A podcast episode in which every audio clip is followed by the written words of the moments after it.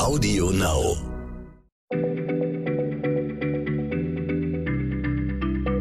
Schneller Schlau, der kurze Wissenspodcast von PM. Herzlich willkommen bei einer neuen Folge. Mein Name ist Rainer Haaf und ich sitze hier mit meiner Kollegin Diana Larz. Diana, also während wir hier miteinander sprechen, herrscht draußen ja fast sowas wie Winter. Also wenn ich aus dem Fenster gucke, dann sehe ich eine ganz dünne Schneedecke, zumindest da auf den Dächern.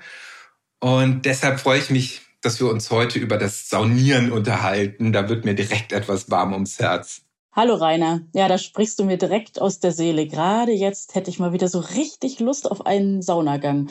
Aber zurzeit sind ja leider alle öffentlichen Saunen geschlossen. Ja, das stimmt leider. Aber du möchtest dich ja trotzdem mit mir über Saunen unterhalten. Und äh, du wolltest mir heute erzählen, wer eigentlich die Sauna erfunden hat. Also mh, hm, so spontan würde ich ja sagen, das waren doch bestimmt die Römer, oder? Siehst du, und ich hätte bis vor einiger Zeit spontan gesagt, die Sauna kommt bestimmt aus Skandinavien.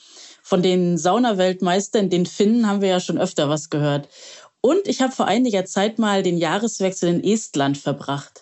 Und da saß ich in einer estnischen Rauchsauna. Und die gilt eben als Urform der Sauna. Eine Rauchsauna? Äh, das habe ich noch nie gehört. Äh, ist sicherlich rauchig, aber vielleicht kannst du es mal genauer erklären.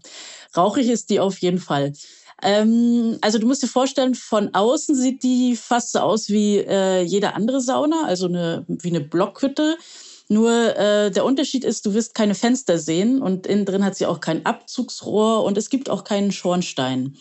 Äh, in der Sauna steht so ein großer Holzofen von Steinen bedeckt und der wird eben über viele Stunden angeheizt und der Rauch, der dabei entsteht, bleibt einfach im Raum drin. Und wenn die Sauna heiß genug ist, dann wird durch ein kleines Abzugsloch in der Wand kurz stoßgelüftet und dann geht's schon los. Ah, okay, das ist ja irgendwie ganz praktisch. Ähm, und hattest du denn so ein schönes, großes Saunahandtuch dabei, am besten ein weißes, das dann hinterher schön schwarz aussah, oder?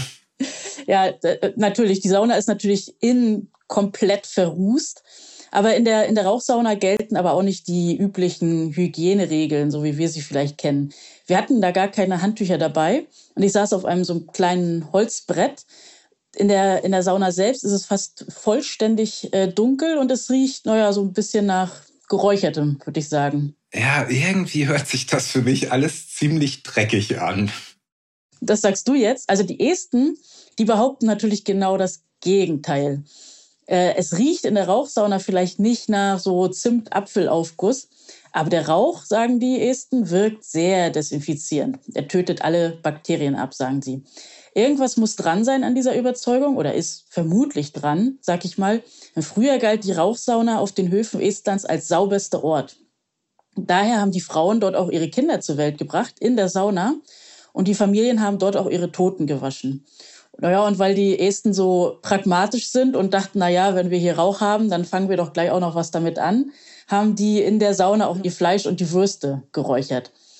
Ich war damals ähm, auf einer Farm im Südosten Estlands. Da sind die Rauchsaunen bis heute sehr verbreitet. Und die Besitzerin dort, die hieß Eda Veroja, die hat dafür gesorgt, dass die estnischen Rauchsaunen von der UNESCO auf die Liste des immateriellen Kulturerbes der Menschheit aufgenommen werden. Und sie hat das also als wieder sehr populär gemacht dort. Und heute bringen dort einige Frauen wieder ihre Kinder in so eine Rauchsauna zur Welt. Und diese Eda Viroja, die hat eben gesagt, die Rauchsauna sei die Urmutter aller Saunen. Also die Esten und die Finnen hätten die Sauna erfunden. Ja, Wahnsinn, also das ist irgendwie total interessant. Aber stimmt das denn nun, dass, dass die die Erfinder der Sauna waren? Ja, ich würde sagen so jein. Also ich habe das mal äh, noch mal ein bisschen nachrecherchiert, nachdem ich dann da dort gewesen bin. Also die Idee, dass Wärme und Wasser dem Körper gut tun, die ist natürlich viel älter und stammt auch nicht ursprünglich allein aus dem Norden Europas. Die Ursauna, die war, ist ein sogenanntes Schwitzbad und die gibt es eigentlich schon seit Jahrtausenden. Die frühesten archäologischen Funde stammen aus Asien. Damals gruben die Menschen einfach Erdlöcher und legten heiße Steine hinein, um die Luft aufzuheizen. Die Steine wurden dann mit Wasser übergossen, das erzeugte Dampf und die angenehme Wärme wurde dadurch noch verstärkt. Von Ostasien aus verbreitete sich die Tradition des Schwitzens über die ganze Welt. Also Nachweise für so Schwitzbäder, die findet man eigentlich überall. Bei den Ureinwohnern Amerikas, bei den Mayas und Azteken, bei den alten Griechen und auch bei deinen Römern. Du hast es ja schon vermutet, äh, die alten Römer sind ja ohnehin bekannt für ihre Badevorliebe. Dort haben die Kaiser auch pompöse Schwitzbäder bauen lassen. Ja, da lag ich ja gar nicht so falsch mit den Römern. Aber ähm, wie kommen denn nun eigentlich die Skandinavier mit ihrer Rauchsauna ins Spiel? Ja, das ist äh, ziemlich einfach, denn die Finnen und Esten, die sind ursprünglich Asiaten. Also vor knapp 2000 Jahren lebten die meisten Völker ja noch nomadisch. Und so zogen einige Völker von Asien aus eben in den Norden Europas. Und die Tradition ihrer Schwitzbäder, die nahmen sie natürlich mit. Nun wäre das natürlich ganz schön gewesen, dort oben im Norden Europas, wenn man da hätte, wenn man es da hätte ein bisschen warm haben können. Nur hatten sie ein Problem, die Böden, die waren so oft gefroren und man konnte leider diese Erdlöcher nicht so einfach ausheben.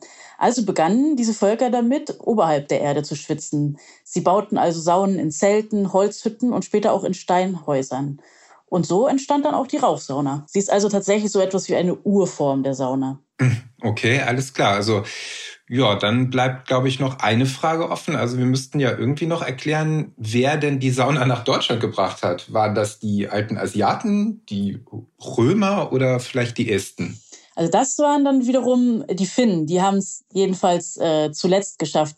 Diese Badstuben, die gab es in Mitteleuropa schon früher, aber so im 18., 19. Jahrhundert waren die weitgehend von der Bildfläche verschwunden. Und das lag tatsächlich daran, dass die ähm, hygienischen Bedingungen dort einfach nicht mehr zumutbar waren. Doch dann kamen die Olympischen Sommerspiele 1924 in Paris und es war richtig, richtig heiß dort. Und ein Finne namens Ville Ritola gewann das Rennen über 10.000 Meter. Da herrschten so 36 Grad im Schatten. Und ein anderer Finne, Paavo Nurmi hieß der, der wurde sogar Doppel-Olympiasieger über 1500 und 5000 Meter. Alle wunderten sich natürlich, warum die Finnen so gut sind. Und äh, die wurden auch befragt. Und dieser Paavo Nurmi sagte nur ein Wort Sauna. Die Finnen hatten sich nämlich sogar ihre eigene Sauna mitgebracht ins olympische Dorf. Danach wurde dann auch in Deutschland das Interesse äh, fürs, fürs Saunieren wieder größer. Ärzte beschäftigten sich damit und auch die äh, normale Bevölkerung hatte wieder mehr Lust auf Saunieren. Ach ja, und ich erst. Jetzt habe ich richtig Lust bekommen auf Sauna. Noch mehr als zum Beginn unserer Geschichte. Ja, darauf müssen wir wohl leider noch ein bisschen warten, befürchte ich. Aber schau mal nach draußen. Ich glaube, dein Schnee schmilzt schon weg langsam. Ja, ja, liebe Zuhörer und Zuhörerinnen, ich hoffe, Sie haben es auch schön warm, wo auch immer Sie uns gerade zugehört haben. Und ich wünsche Ihnen alles Gute bis zum nächsten Mal. Tschüss. Tschüss. Schneller Schlau, der kurze Wissenspodcast von PM.